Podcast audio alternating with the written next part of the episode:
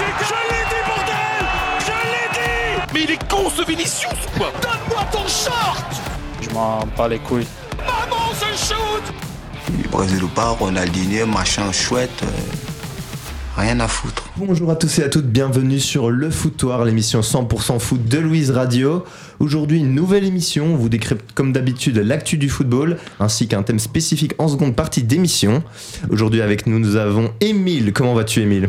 Mal, pourquoi Pourquoi mal La semaine dernière, j'ai vécu ma pire déception de la saison avec euh, cette euh, défaite à Nantes en demi-finale de Coupe de France. euh. C'était honteux, comme on dit dans le jargon. Oui, on rappelle euh, Monsieur Émile qui est supporter de Lyon et dépressif au passage. Avec nous aussi, on a le jeune Emeric. Comment vas-tu? Ah, ça va, toujours fatigué du match de dimanche. On a bien ronflé là, sincèrement, c'était terrifiant. Oui, on rappelle aussi le supporter de Barcelone 0-0. Triste match, mais bon, ils ont quand même quelques points d'avance sur le Real Madrid, donc normalement ça devrait pas poser souci. Et avec moi, j'ai bien évidemment le beau, le grand Thomas Demazy. Comment vas-tu? Ça va, ça va, salut à tous. Alors aujourd'hui, on a un programme bien rempli. On va d'abord parler de la Ligue des Champions, évidemment. On parlera un petit peu championnat belge, Standard Charleroi ce vendredi. On décryptera aussi un petit peu l'actu du foot européen, Séville, Valence, Lens. Et enfin, en seconde partie d'émission, on vous réserve un thème surprise et plutôt cool, si vous voulez mon avis. Mais d'abord, on commence avec la belle Ligue des Champions.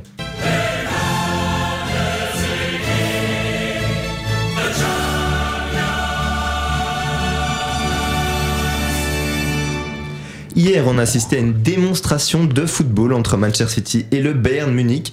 Les Citizens sont emportés 3-0 avec des buts de Rodri, Bernardo Silva et Erling Haaland.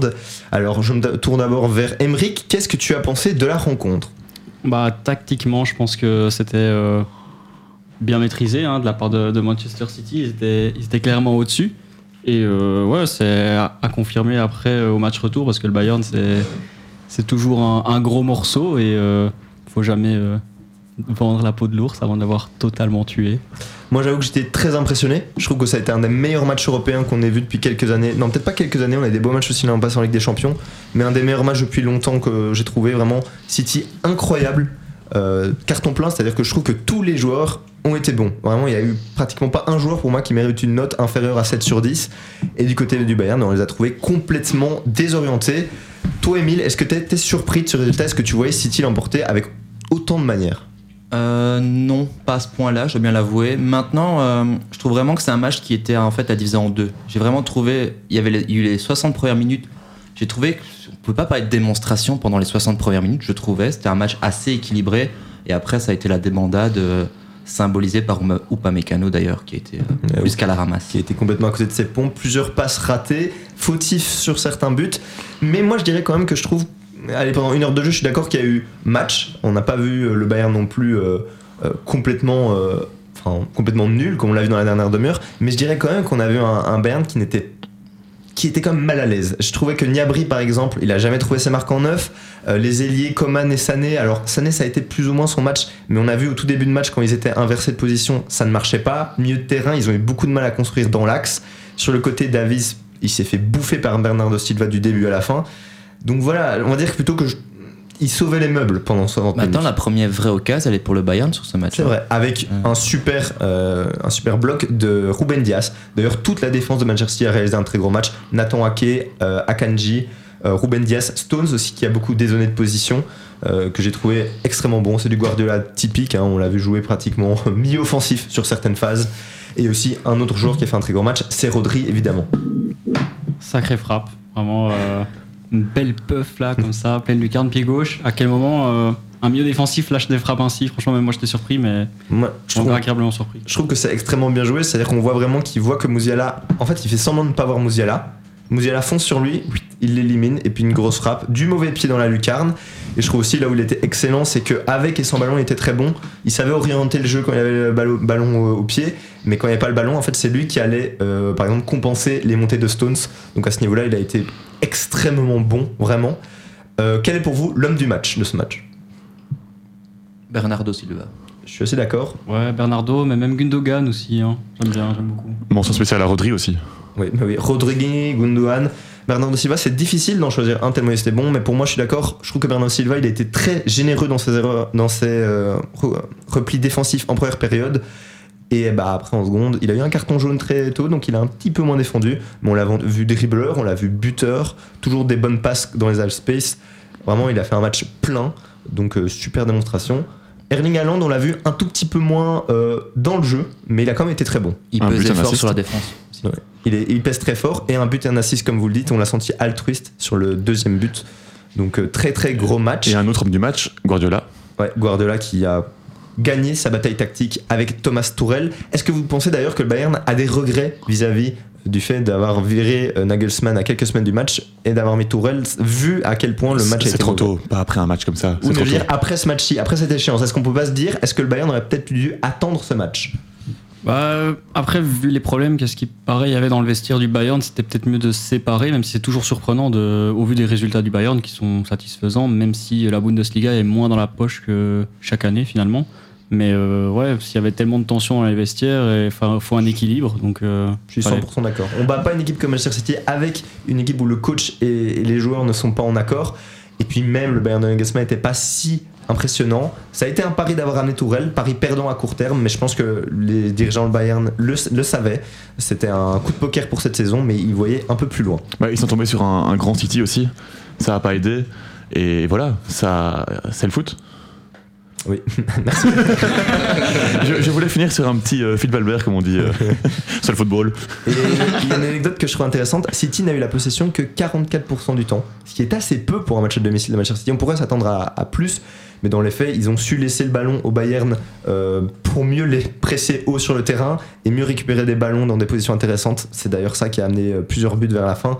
Euh, ils ont vu par exemple qu'Upamecano n'avait même pas besoin d'être extrêmement pressé pour faire des erreurs. Il n'a pas résisté à la pression sur ce match. Et un autre petit mot sur l'autre match de la soirée. L'Inter Milan s'est imposé 0-2 à l'Estadio d'Alous face au Benfica. Nicolo Barella et Romelu Lukaku ont été les buteurs. Thomas, on peut dire que c'est le résultat parfait pour l'Inter? Ah oui, évidemment, un 2-0 comme ça en quart de finale aller, ben ça, ça vous lance bien pour la demi-finale. Et je pense qu'on peut dire maintenant que City et l'Inter ont vraiment un pied en, en demi-finale.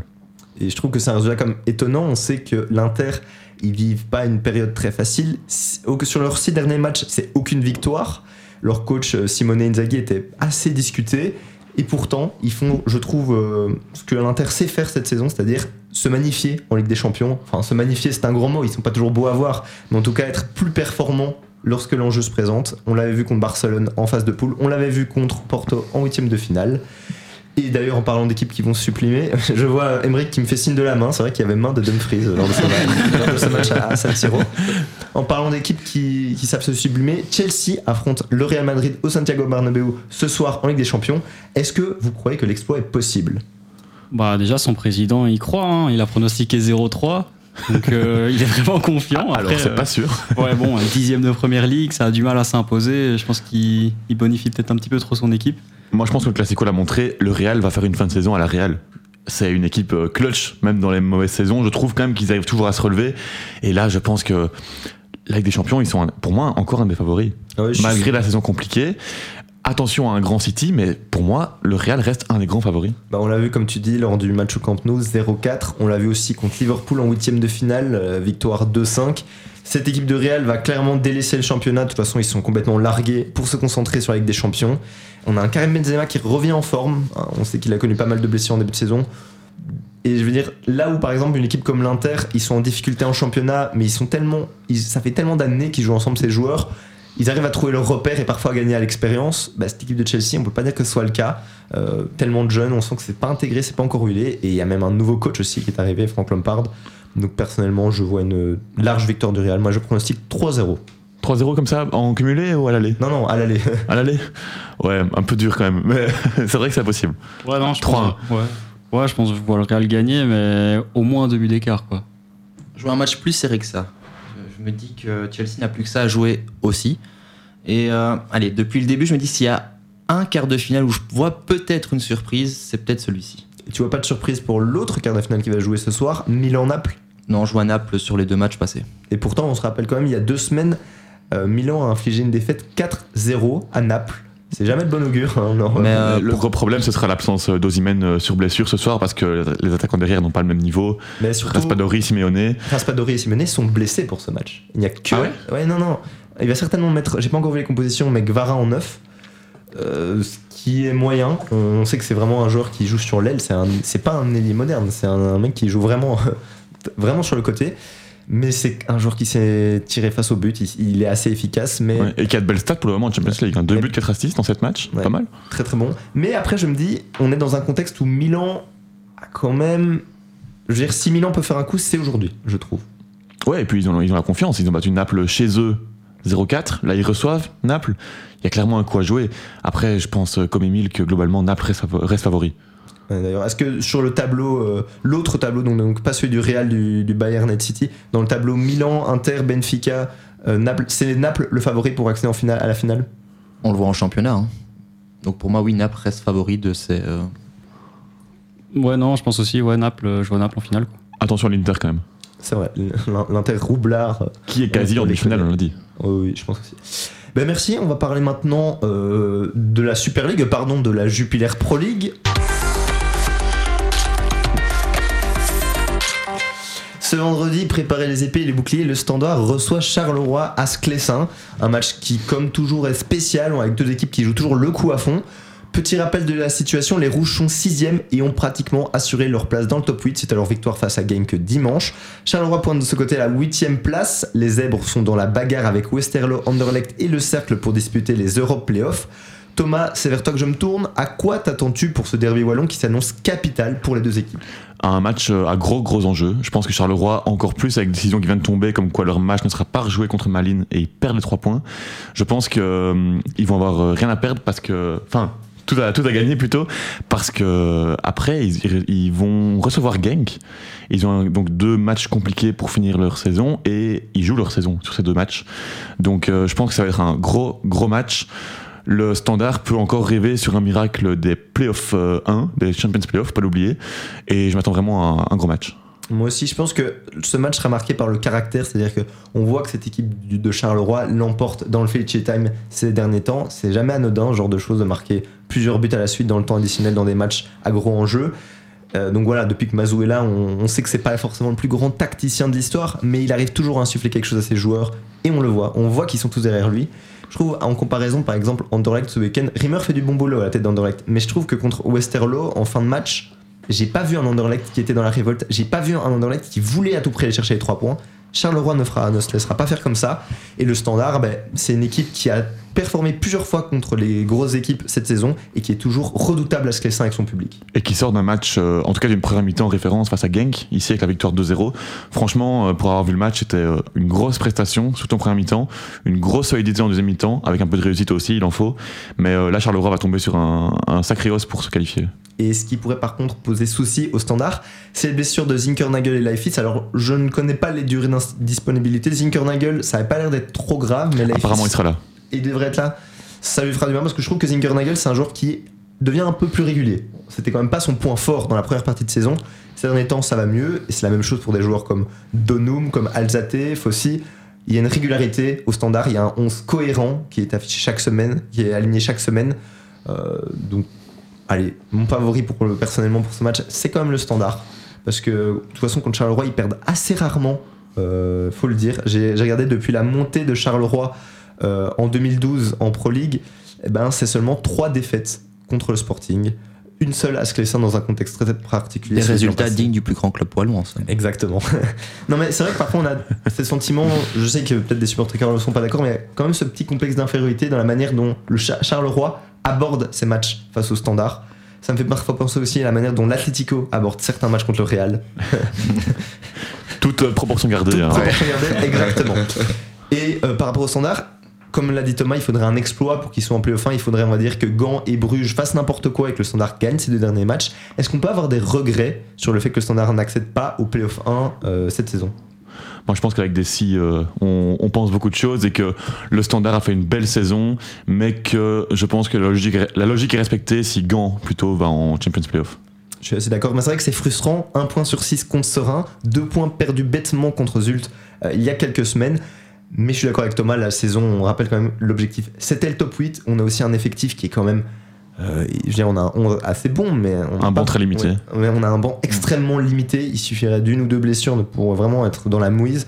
Donc personnellement, c'est dommage. On peut, comme l'a dit Thomas, on peut toujours dire ah oui avec des si. Je suis quand même assez satisfait en tant que supporter du standard de cette saison. De toute façon, c'est plus un accident quand tu perds autant de points contre des équipes de bas de tableau. C'est qu'il y a une raison. Je pense que le standard, dès qu'il doit faire trop le jeu, Exactement. il est un petit peu plus en difficulté. Donc, euh, je pense qu'on est à notre place, tout simplement. Et que la saison, je l'estime réussie euh, avec euh, les, les top 8. C'est pour ça que je suis pas fan des, on va dire, des excuses quand on parle des contre-performances contre les petits clubs, parce que pour moi, c'est des matchs aussi importants que ceux contre les gros, et que parfois, ben, simplement, ton style de jeu correspond mieux à un match où tu ne fais pas le jeu que l'inverse. Et si la saison a été aussi positive, c'est en grande partie grâce à Ronnie Deyla. Alors, est-ce qu'il sera là encore la, semaine, la saison prochaine? On a pu lire dans la presse que le club de Bruges semblait véritablement intéressé. Émile, restera ou restera pas? Reste à voir comment 777 va se comporter. S'il lui, lui offre euh, les armes suffisantes, je pense qu'il restera. Moi, je me suis un peu intéressé à la question sur ses déclarations, et il a vraiment les déclarations typiques d'un gars qui temporise et qui, quand même, pense à partir. Je trouve quand même que, voilà, je pense que je souhaite au standard qu'il reste, je souhaite à la Pro League qu'il reste au standard, mais euh, j'ai peur pour le standard s'ils n'agissent pas comme dit Emile et qu'ils ne mettent pas les moyens. Oui, on rappelle les déclarations. Je sais qu'il n'y a pas beaucoup de clubs comme le Standard, mais je sais aussi que je suis quelqu'un d'impatient qui veut gagner. Paraît-il que ses agents ont rencontré par deux fois la direction brugeoise. Je pense que Deyla aime bien le Standard, enfin je pense qu'il se sent bien au Standard, mais qui déplore un manque de moyens clair. Euh, si, on a, si le Standard pu aller chercher un, peut aller chercher un ticket européen, ça pourra peut-être changer un petit peu la donne. Mais allez, il y a Bruges qui, quant à eux, à mon avis, ils vont sortir, euh, craquer le portefeuille cet été. Vu Un deuxième IRM Chouk peut-être. un deuxième Chou. Mais Bruges va certainement craquer le portefeuille vu leur saison. Ils voudront un coach ambitieux, ils voudront de nouveaux joueurs. On va dire que je peux comprendre que le projet soit très tentant personnellement. Bon, merci pour ces analyses, messieurs.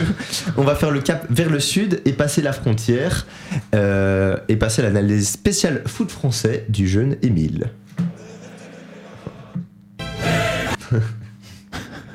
Désolé, Presque. petit problème Ah. technique. Je l'attendais pourtant ce jingle. Hein. Bon, euh, donc à quelques pas du centre entra- d'entraînement du LOSC, les 100 et or régnaient parmi les spectateurs de l'Enfer du Nord et les Lensois ont de quoi être fiers. Promus en 2020, ils sont devenus en 3 ans un candidat très sérieux pour le podium, si ce n'est plus. Alors pour expliquer ce renouveau, je vais remonter un peu dans le temps. Alors contrairement aux belles histoires, celles de l'Union Saint-Gilloise ou même de l'Union Berlin, savoir que Lens jouait les premiers rôles dans un passé pas si lointain avec un titre de champion en 98. Alors telle une crevaison de Wout van Aert dans le carrefour de l'art, oui je ne suis toujours parmi, L'ascenseur émotionnel n'en sera que plus terrible pour les Lensois. L'année 2008 est un drame, une relégation à la surprise générale et une finale de Coupe de la Ligue perdue face au PSG. Rencontre marquée par la banderole un pédophile chômeur et consanguin. Bienvenue chez les ch'tis. En parlant de chômeur, si vous avez des nouvelles du petit Neymar, ça serait sympa. Et Lens entre alors dans une époque de, de turbulence, il faut le dire. Entre ascenseur Ligue 1, Ligue 2 et des problèmes financiers, le rachat du club par un investisseur azéri tourne au fiasco. Hafiz Mamadov promet de signer Falcao et Zlatan, rien que ça. Sauf que ce cher Aziz est en conflit avec le président de son pays, ses fonds sont gelés, et après une énième relégation en 2015, le club est au bord de la faillite. À la boulette. En mai 2016, un homme d'affaires français, Joseph Ougourlian, reprend le club avec un objectif clair, stabilité financière et retour à une identité forte. Lens fait table rase du passé et se reconstruit en Ligue 2. Deuxième en mars 2020, il profite de l'arrêt des championnats pour remonter dans l'élite. Ah, sauf que Lens ne veut pas commettre euh, les erreurs du, pas recommettre les erreurs du passé. Lens va construire le projet sportif le plus cohérent du championnat. Le président s'entoure d'un directeur sportif, euh, d'un directeur général du CRU, d'un directeur sportif façon football manager, et puis on a Franck Hess qui est un parfait inconnu, qui débarque de l'équipe réserve avec des principes de jeu clairs, un 3-4-2-1 tourné vers l'avant avec un pressing de tous les instants. Un système proche celui de l'Atalanta finalement avec deux milieux relayeurs capables de multiplier les courses, deux pistons scotch à la ligne et deux attaquants complémentaires, l'un rapide et l'autre en pivot. Et l'effectif, il sera construit selon ces principes. Des soldats venus de Ligue 2 comme Sotoka, comme Grady, des joueurs libres comme Klaus, d'autres venus de championnats mineurs comme Frankowski et Medina. Le club n'hésite pas non plus à investir sur des profils ciblés quand, c'est nécessaire, à l'image de Seko Fofana, recruté 10 millions d'euros à l'Udinese. Et en plus de bien acheter, Lens vend aussi très bien. Klaus à Marseille pour 8 millions d'euros, Loïc Badé à Rennes pour 17, Doucouré à Crystal Palace pour 23, ce sont des masterclass. Et ça permet au club de conserver des éléments comme Seko Fofana, qui était courtisé par toute l'Europe. Et ces départs, en plus, ils sont bien anticipés. Des joueurs comme Openda et Abdoul Samed, ils arrivent et ils rentrent directement dans l'équipe. Et c'est un travail qualitatif quand on sait que Lens n'a que la 11e masse salariale de Ligue 1. Le tableau aurait pu être parfait, mais tu as quand même deux réserves. Lens n'a octroyé que 5,6% de son temps de jeu total à des jeunes formés au club. C'est peu quand on sait qu'en Ligue 1, la moyenne est à 12%. Bon, après, Marseille est à 0, mais c'est clairement un point d'améliora- d'amélioration pour Lens. Et puis, il y a eu le départ en octobre du directeur sportif hein, pour le projet Ineos de Nice. Alors, il n'y a eu aucun- impact ce mercato. hein. Les arrivées de Fulgini, de Thomasson, elles sont concluantes. Mais on verra l'impact que ça peut avoir à plus long terme. Néanmoins, tout ce que l'on peut constater, c'est que ce projet sportif porte ses fruits pour le moment. Un jeu séduisant, des fans conquis, des résultats sportifs à la hauteur. Après deux saisons plus que réussies aux portes de l'Europe, Lens a encore franchi un palier cette saison. Ils sont invaincus depuis le 12 février. C'est la meilleure défense de Ligue 1 avec 22 buts encaissés. On est à 6 de moins que Nice et Paris. C'est la cinquième attaque et la quatrième équipe en termes de possession. Alors ils ont eu un trou d'air, un 2 sur 12 en début d'année, mais maintenant ils sont deuxième à 6 points du PSG, à 8 journées de la fin, et dire qu'ils se déplacent dimanche au Club Med du Parc des Princes. Alors les 100 et or, ils comptent aussi 2 points d'avance sur Marseille, un Marseille au ralenti, 5 sur un Monaco sur courant alternatif, donc tout le monde se met à rêver. Alors Lens doit encore jouer, hein, j'ai regardé un peu le calendrier, Monaco, Marseille, mais aussi Reims, donc c'est loin d'être évident, mais quand on regarde un peu les stats, Lens est très à l'aise face au gros, 61% de points pris face au top 10. À titre de comparaison, Marseille est à 60, Paris à 56% et Monaco à 41%. Un peu comme le standard cette saison, Lens est plus fort contre les forts. Et puis Lens, c'est aussi un douzième homme présent. Je peux enfin mettre ce sacré jingle. oui. Difficile de dissocier les performances de Lens et l'ambiance de Bollard. Un volcan entre Terril et Coron. Alors pour y avoir assisté à plusieurs matchs, je peux vous dire que les supporters, ils vous mettent une ambiance capable de vous faire soulever des montagnes. Et c'est pas pour rien que Lens est la meilleure équipe à domicile des cinq grands championnats. Et pour moi, c'est grâce à son public. Alors Lens abattra dimanche sa dernière carte pour le titre à l'extérieur face au PSG. Mais en cas de défaite, je pense que les hommes de Franck Hez auront à cœur de valider leur belle saison avec un- une qualification pour la Ligue des Champions. Et juste pour entendre l'hymne du football à Bollard, ça serait le pied.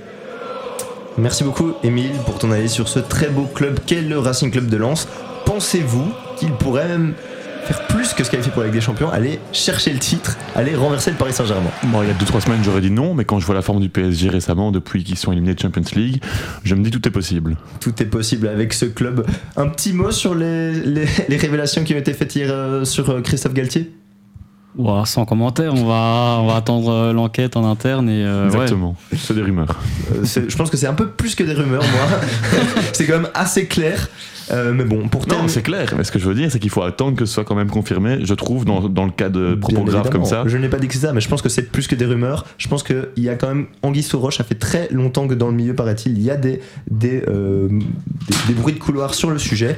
Mais bon, j'espère quand même que c'est faux. Dans tous les cas, soit Monsieur Fournier est un grand menteur, soit Monsieur Galtier n'a plus rien à faire dans un vestiaire. Elles sont, ah, Et- excuse-moi. Elles sont aux joueurs de répondre. Je veux dire, il y a Ouais. des joueurs qui sont concernés, il y a Todibo, il y a Guiri, ce sont les premiers concernés. euh, eux savent la vérité, quoi. Et pour terminer la partie actualité, on va parler d'un club mythique du championnat espagnol, Valence. Les Blanquinegros pointent à la 19e place, c'est en position relégable. Ils affrontent ce week-end un autre géant en grande difficulté, le CVFC. On a avec nous Emeric, qui a des origines valenciennes et qui euh, supporte ce club. Emmerich. Emeric, décris-nous la situation actuelle en trois mots. Euh, difficile, course contre la montre et euh, espoir. pff, ça fait 5 mots là. Ouais, ouais, mais course contre la montre, on le compte contre mots. euh, ouais, ouais, bah, espoir quand même. Et ben, sportivement, euh, on voit quand même une équipe qui n'a pas le niveau en championnat, un effectif assez faible. Comment l'expliquer?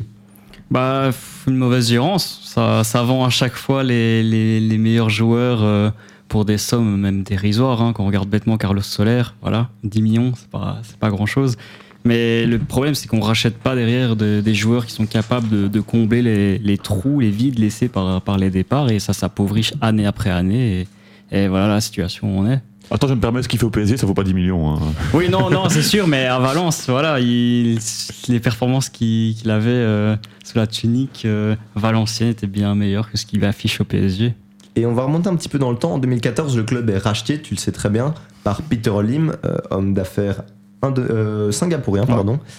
Comment tu avais vécu ce rachat à l'époque, sachant que Valence était dans une en mauvaise euh, position financière? Ouais, financièrement, c'était c'était cata, ça vivait un peu trop au-dessus de ses moyens. Et euh, voilà, un rachat à ce moment-là, on voit le PSG, ça fonctionne bien. On, on voit ça avec une petite hâte, on se dit on se fait racheter par un milliardaire, c'est qu'on va passer peut-être à un autre niveau. Et finalement, c'est pas du tout le cas.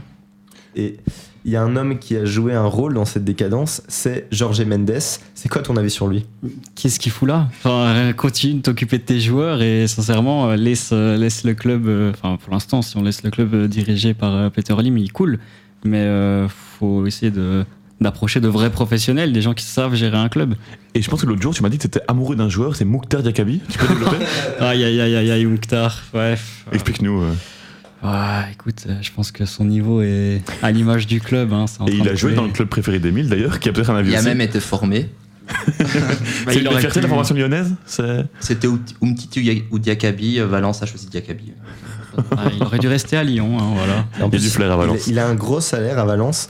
Alors moi, ce qui m'attriste beaucoup, c'est de voir en fait que Valence est en train de tomber dans l'anonymat. Je trouve que c'est devenu un club quelconque en Espagne, alors que je veux dire, il y a encore 10 ans, euh, c'est un club qui avait pas mal de cachets.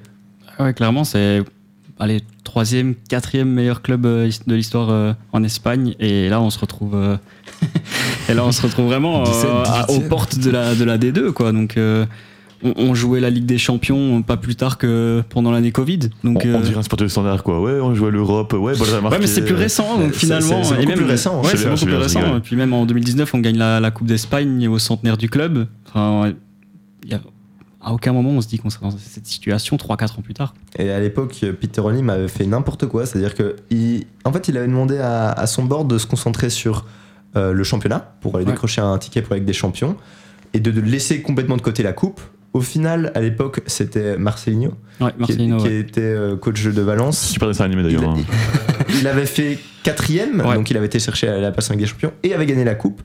Mais Peter Lim n'avait pas supporté qu'on respecte pas ses indications. Ah non, en fait, c'est une, guerre d'ego. Marcelino était totalement apprécié et son travail était vraiment euh, exceptionnel puisque aller remporter un titre avec Valence, voilà, c'est plus arrivé. C'était plus arrivé depuis 2008, il me semble, le, la précédente coupe. Et, euh, et ouais, je pense qu'il a pas supporté que Marcelino soit l'icône du club et lui, il veut juste, à mon avis, avoir la tête d'affiche. Et pour l'instant, il est juste en train de cramer le club et j'espère que, enfin là, les quatre prochaines rencontres sont décisives. Hein. Séville, Valladolid, Cadiz et euh, Elche aussi, il me semble c'est à mon avis la, la saison se joue dans les quatre prochaines rencontres. S'il n'y a pas de victoire là, c'est bonjour la D2 quoi. Et ton prono, ils se maintiennent ou ils descendent? Ah, moi j'espère qu'ils se maintiennent, mais après euh, ça perd contre Almeria, euh, ça pousse dans les dernières minutes. Et sont derniers, c'est- ça, hein. bah, Almeria- bah, on a pris la place d'Almeria maintenant, on est, Ah on est ouais. 18ème, donc euh, Et 17ème, 18ème, je sais même plus. On est à deux points de la 17ème place, il me semble. Ce qui fait très très peur, c'est quand on voit ce qui est arrivé à des clubs comme Malaga, Deportivo La Corogne, le Real Saragosse, tous des clubs qui sont descendus et qui ne sont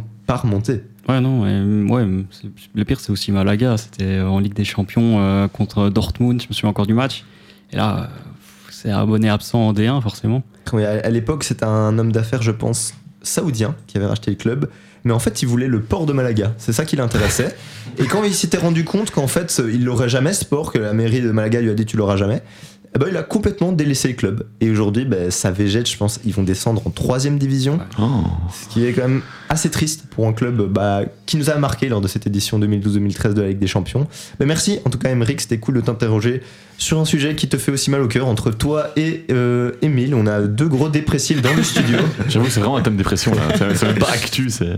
Mais je vous remercie d'ailleurs pour votre présence. On va passer à la seconde partie d'émission. Allez, partez pleurer là. Merci les gars, on s'écoute Michael Jackson, Beat It. Rebonjour tout le monde, vous êtes en direct sur Luz Radio à écouter la meilleure émission du monde, le foutoir. Émile et Emeric nous ont quittés, nous avons avec nous Sacha Contempré et Arnaud Absil dans le studio. Comment allez-vous les gars? Bah très bien, super, en pleine forme. Tu nous décris le maillot que tu portes sur tes épaules, euh, Arnaud Euh, on m'a dit qu'on allait parler du Run Club, du coup j'ai sorti le maillot de, de Liverpool là, en pure légende. Et toi Sacha, comment ça va? Mieux que pas mécano hier, j'ai envie de dire. Bon, alors aujourd'hui, on a décidé de consacrer la seconde partie d'émission aux entraîneurs de Raymond Domenech à Guy Luzon. On va vous parler de ces gars en costume ou en survêt, debout le long de la ligne de touche ou assis sur une glacière, qui vont proposer tantôt du tiki-taka, tantôt du cholissimo. Pour commencer dans ce thème, on a, dans ce thème, on a décidé de vous euh, préparer une nouvelle euh, rubrique dans l'émission, c'est le top de la rédac.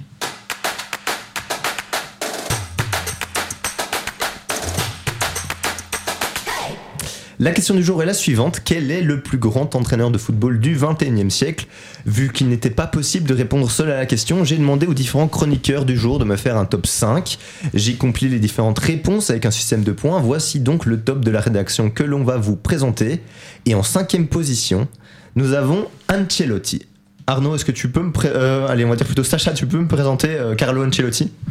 Plus un meneur d'hommes que vraiment un grand entraîneur ou un grand tacticien.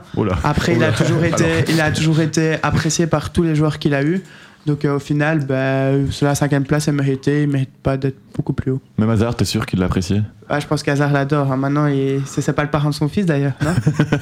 Ben, on va faire un petit rappel quand même du palmarès du monsieur qui n'est pas un grand tacticien. 4 Ligues des Champions, un record, seul entraîneur au monde à avoir remporté les 5 grands championnats.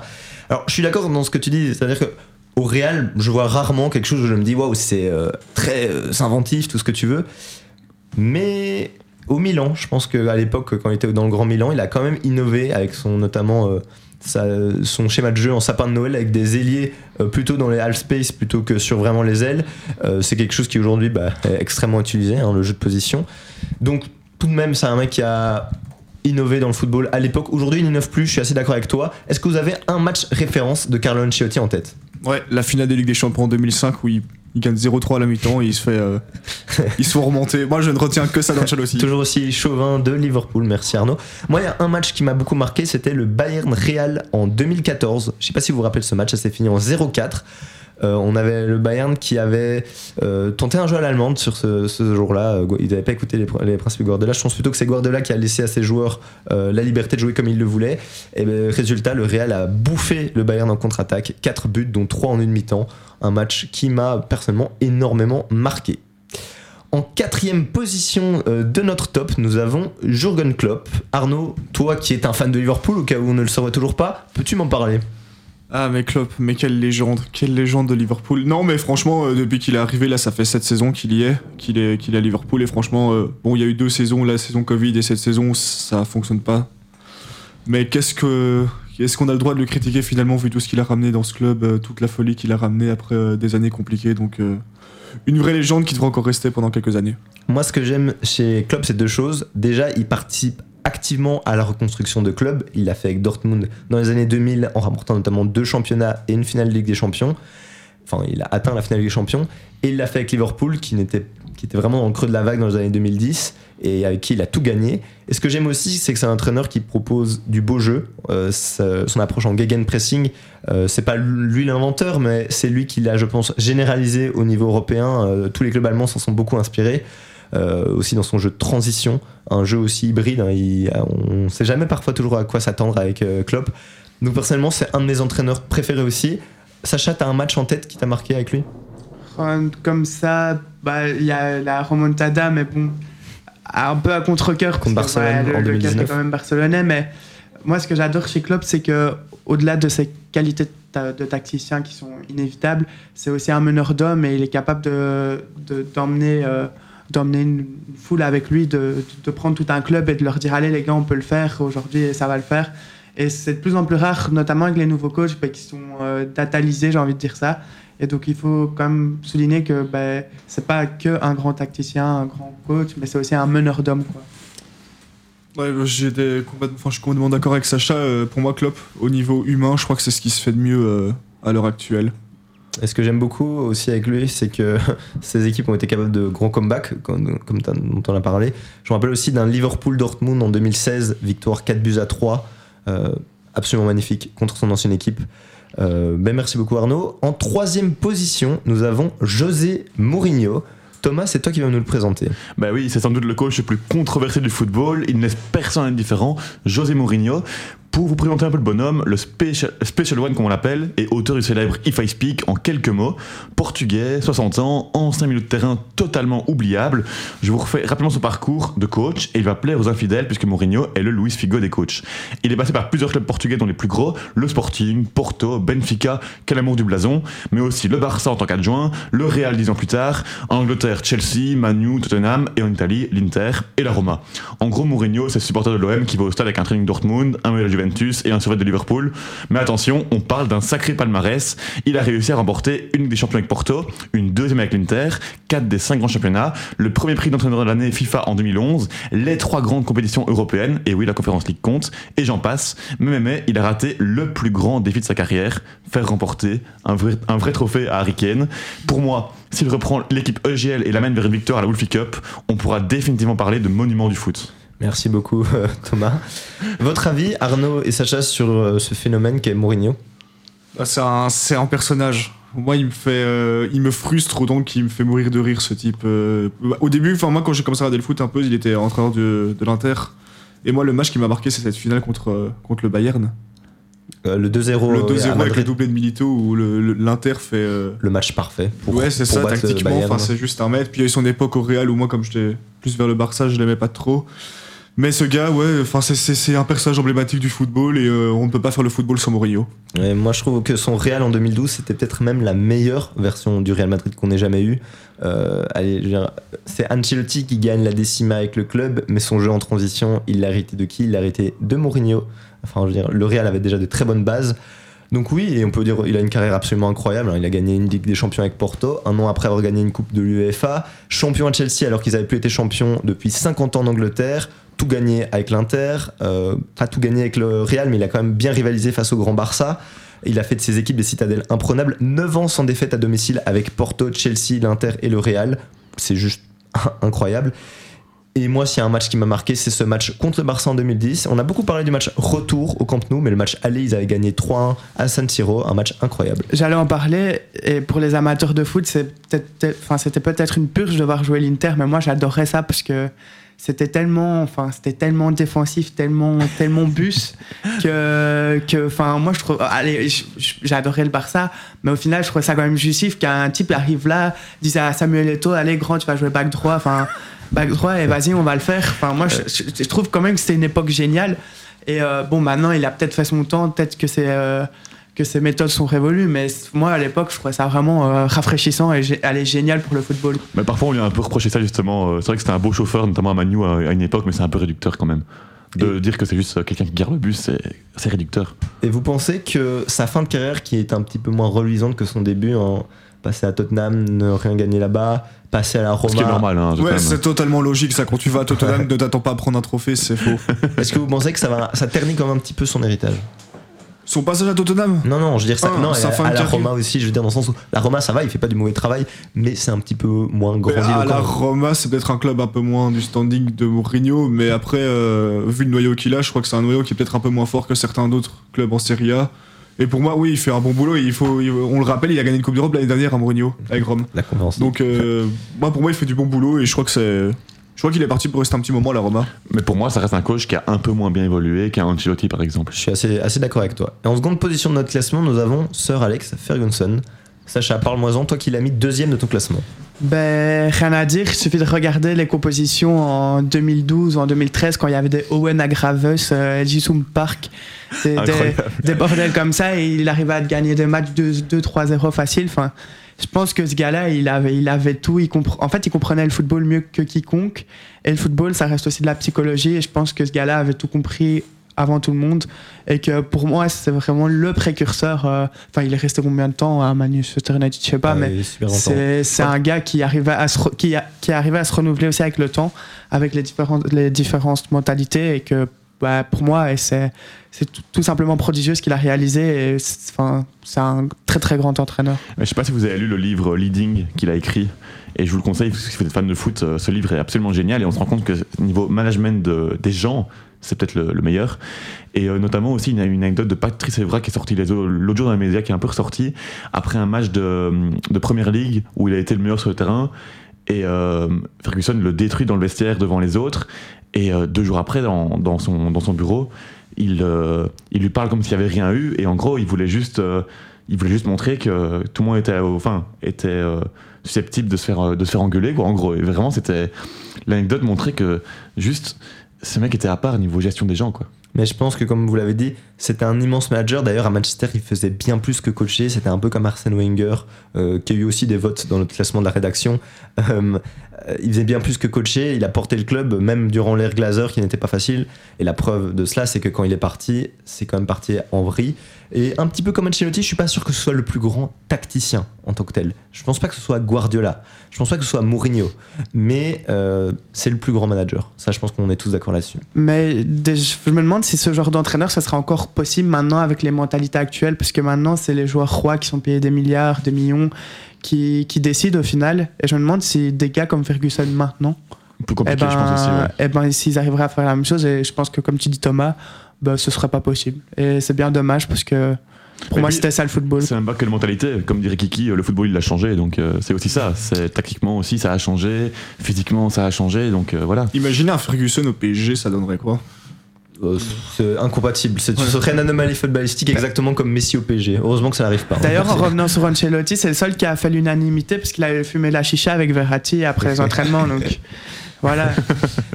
Et en première place de notre classement, au grand roulement de tambour, hein, très grand suspense, nous avons bien évidemment mis Pep Guardiola. Tout le monde l'a mis premier de son classement, sauf Emile, je pense qu'il l'a mis deuxième. Euh, mais Pep Guardiola, je ne dois même pas vous le présenter. Il a gagné deux Ligues des Champions avec Barcelone, champion d'Espagne. Merci. Euh, champion d'Espagne, champion d'Angleterre, champion d'Allemagne. Mais aujourd'hui, on ne va pas lui cirer les pompes, on va plutôt lancer un débat. Le débat. Round 1. Fight. Alors le- la question c'est est-ce que Pep Guardiola est-il vraiment le GOAT? Des entraîneurs comme certains le disent alors qu'il n'a jamais gagné de Ligue des Champions ailleurs qu'à Barcelone J'ai mon petit avis sur la question mais je vais laisser Arnaud d'abord argumenter dessus. Ah, c'est très compliqué, hein, mais il faudra d'abord rappeler que Guardiola n'a jamais été un grand joueur. hein. Il faudra toujours le souligner. Oh, mais, euh, mais sinon, est-ce que Guardiola est le GOAT de- du coaching sur la, la dernière génération de foot qu'on a eue Je pense de notre génération. Je pense que oui. Tactiquement, il était peut-être au-dessus.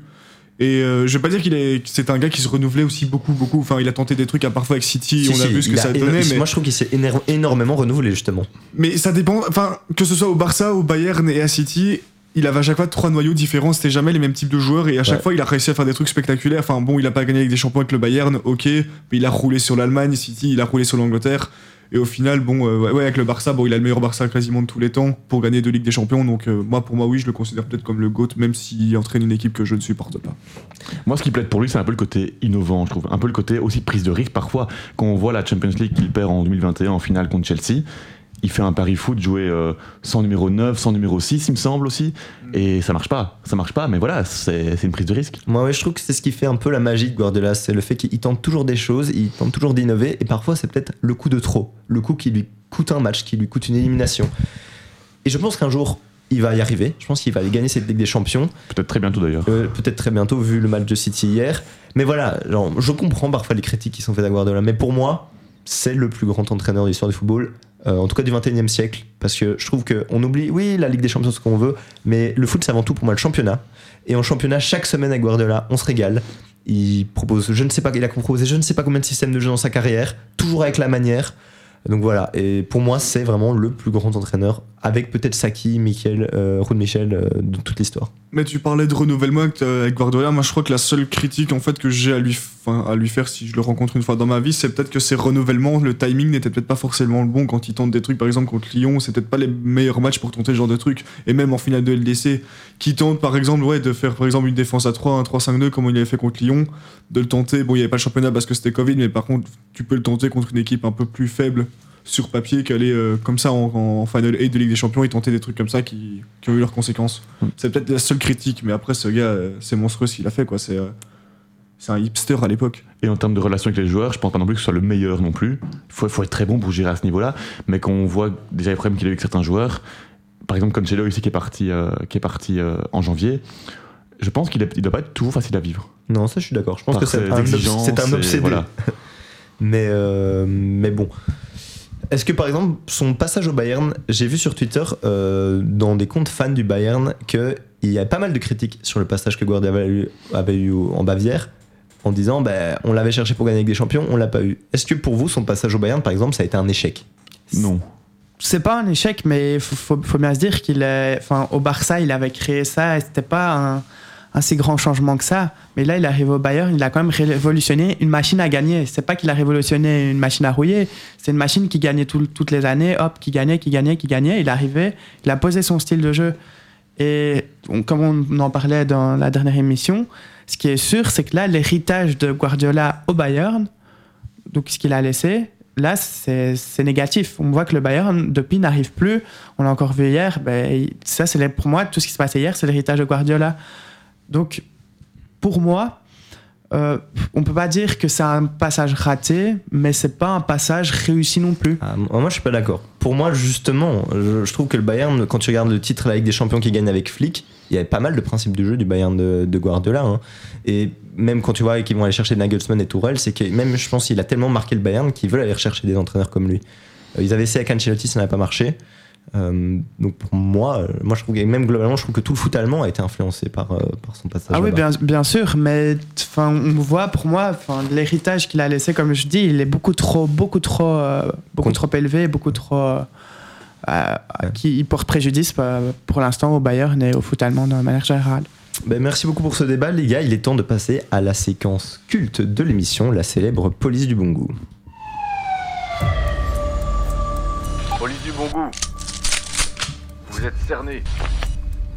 Vous connaissez le principe si vous écoutez notre émission, 60 secondes, un maximum de non balancés, seulement quelques secondes pour donner un avis tranché. Aujourd'hui, la patrouille du foutoir s'attaque aux coachs qui ont marqué notre championnat belge. C'est Sacha qui s'y colle. Sacha, est-ce que tu es prêt? Bah oui, je suis prêt. hein. Tu es prêt? 3, Oui. 2, 1, c'est parti. Ariel Jacobs, Euh, très bon entraîneur. Guy Luzon, Guy Luzon, euh, ouais, il était là quoi. Ed Van Azebroek, euh, têtu, euh, têtu et très chiant. Bob Peters, Bob Peters, insignifiant flamand. oh là là, Peter Maas, Peter Maas, euh, bourrin, bourrin, et il avait que ça. Edward Steele, Edouard Steele, euh, d'attachant. Yannick Ferreira, Euh, Yannick Ferreira, prometteur, mais il reste prometteur. Mirkia Rednich, Mircea Rednich, euh, caractère et tout ce qu'il a. Laszlo Bologna, Euh, Laszlo Bologna, euh, iconique, mais euh, très faible tactiquement. Mark Van Bommel, Mark Van Bommel, euh, surcoté. Philippe Prodhomme. Euh, Philippe Prodhomme, il était très chiant, mais pour moi le meilleur entraîneur belge de presque tous les temps. Alors celui-là je ne connais pas, Tron Solide. Ah, Tron Solide, euh, incroyable, le Norvégien qui a entraîné à Bruges et Gand est vraiment très bon entraîneur, très offensif, j'adore. hein. Yves Van der Hag Ivan de Rag, il faut qu'il arrête vraiment. et Sapinto.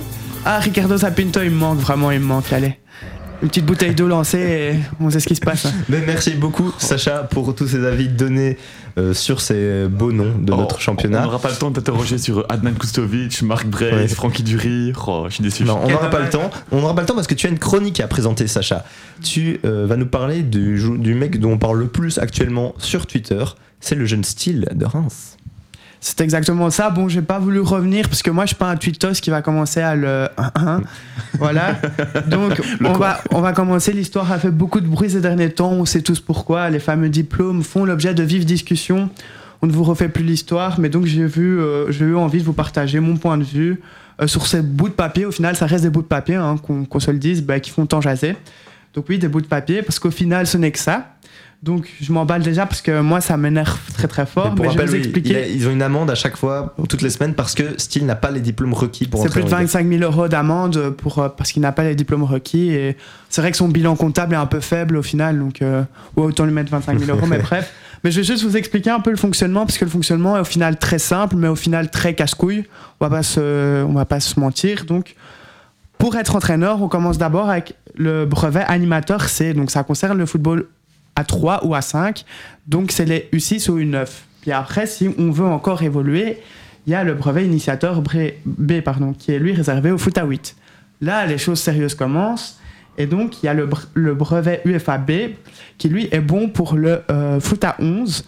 Et donc, euh, mais ça, c'est à, que, à quelles con- conditions, pardon Donc, par exemple, tous les entraîneurs ne peuvent pas entraîner en foot à 11. Donc, une fois qu'on arrive dans les séries nationales, c'est interdit euh, d'entraîner avec ce brevet. Vous me demanderez pourquoi, je ne sais pas.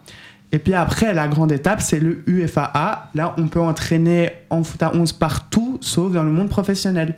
Parce que pour le monde professionnel, il faut faire le fameux brevet euh, UFAA Pro.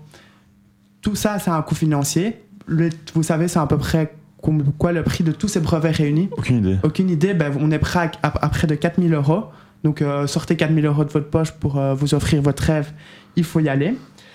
Et il y a une exception, c'est pour les joueurs pros. Donc les joueurs pros, eux, ont un chemin de facilité, donc ils font une euh, formation accélérée. Donc euh, les grands joueurs comme compagnie et tout ont eu recours à cette formation pro, mais il faut savoir que ça prend du temps, ça demande énormément d'énergie, et donc souvent ces joueurs pros sont propulsés sur le devant de la scène, ils n'ont pas fait cette formation pro, ils n'ont pas le temps de le faire quand ils entraînent, et donc du coup ils se retrouvent dans des cas, bah, s'ils n'ont pas été joueur pro, mais co- compagnie, à devoir faire la formation de SPI.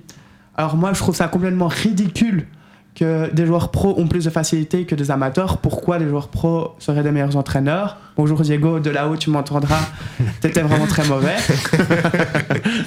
Et donc, tout ça pour dire que moi je trouve ça que c'est vraiment bah, du gros chipot. Et, euh, que- pour moi, 98% des gens qui n'ont pas le brevet peuvent réussir. La preuve, moi, mes meilleurs entraîneurs que j'ai eu quand je jouais en national, euh, ben, euh, c'était des gars qui n'avaient pas le brevet. Alors, oui, bah, moi je suis pas un fan de style, donc d'ailleurs, tous les gens qui le. Qui le, Qui le- qui le- bah, grande gloire à eux, mais tout ça pour dire que bah, j'ai fait ça dans le jus, comme vous avez pu le remarquer. Mais moi, je voulais juste vous demander, mais en fait, on s'en fout de ces foutus, de, de ces foutus brevets, n'est-ce pas? Ah, moi je suis 100% d'accord avec toi. Je pense qu'on va mettre des amendes en tout cas pour ça. Euh, allez, je veux dire, on peut euh, nous foutre un peu la pression pour qu'il y ait quand même des gens formés, etc. Mais commencer à foutre des amendes de 25 000 euros alors que, comme tu as dit, des joueurs pros, euh, ils n'ont pas besoin de ça. Je trouve ça absolument débile. Moi, je connais pas en détail les détails de ce qu'on apprend dans cette formation, mais je suis pas d'accord sur un point, c'est que pour moi, il est normal qu'on ne puisse pas s'asseoir sur un banc de, de Ligue 1, de Liga, sans le moindre diplôme. Pour moi, il est normal qu'il y ait quand même des connaissances de base à avoir, ne serait-ce que des choses disciplinaires, des choses de gestion d'un groupe et de- des, aspects psychologiques aussi. Je trouve ça quand même sain qu'il y ait un minimum d'acquis à avoir pour s'asseoir sur un banc pro. Ça, je suis assez d'accord aussi. Bon, les gars, il nous reste pas beaucoup de temps, donc on va passer à la dernière séquence de l'émission. C'est ma favorite, c'est le quiz.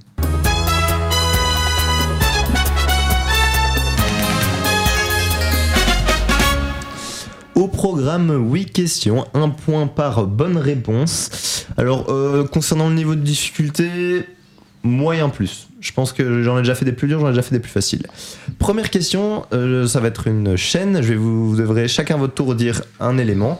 Je vais vous demander de citer un sélectionneur belge, chacun à votre tour. Vous n'avez pas le droit de répéter un nom qui a été déjà cité. Euh, Sacha, tu commences. Domenico Tedesco. René Van der Eycken. Roberto Martinez, Marc Wilmot. Euh, comment il s'appelle? Robert Wassège. Dick Advocat, Tonton Georges. Hein. Paul Van Imst. et je vous quitte là. T'en as pas un seul? Ben, je je suis très mauvais comme ça en pro. Là, c'est. Non, je n'ai pas. Parle bien devant le micro, Sacha, t'en as un autre? Aimé Antonis, non? Oui. Raymond Goutals. Au revoir. Euh, Allez, il y en a un qui est quand même connu. Ça va, j'étais pas loin, je suis rassuré. Ah, comme ça, comme ça. Ah. Non, je l'ai pas. je l'ai pas. Arnaud, si t'en as un, tu gagnes le jeu. Euh. ah, un- Non, j'en ai plus. Là, je peux plus. Non, j'en ai plus là. Allez, c'est au revoir tout le monde. Il y avait notamment euh, Gittis, euh, Walter Oh, Meus, ouais. Gittis, pardon, et Constant Vandenstock. Donc euh, il y en a quand même quelques-uns que vous, auriez pu trouver. Euh, donc euh, bah, je vais mettre un demi-point à Arnaud et un demi-point à Sacha. Deuxième question, qui était le coach du Sporting Club Portugal en 2002-2003 Cette question n'est pas anodine. Mourinho. Laszlo, de- Laszlo Bologna. Oui, Laszlo Bologna. Et pourquoi est-ce que j'ai posé cette question à votre avis Parce que c'est lui qui a révélé Cristiano Ronaldo. Oui, Parle bien devant le micro, Sacha. Celui qui a, qui a révélé Cristiano Ronaldo. Exactement, c'est lui qui a lancé Cristiano Ronaldo dans le monde professionnel, notre bon euh, Bologna, euh, le petit-fils de Pep Guardiola, vu comment son, ses équipes jouent.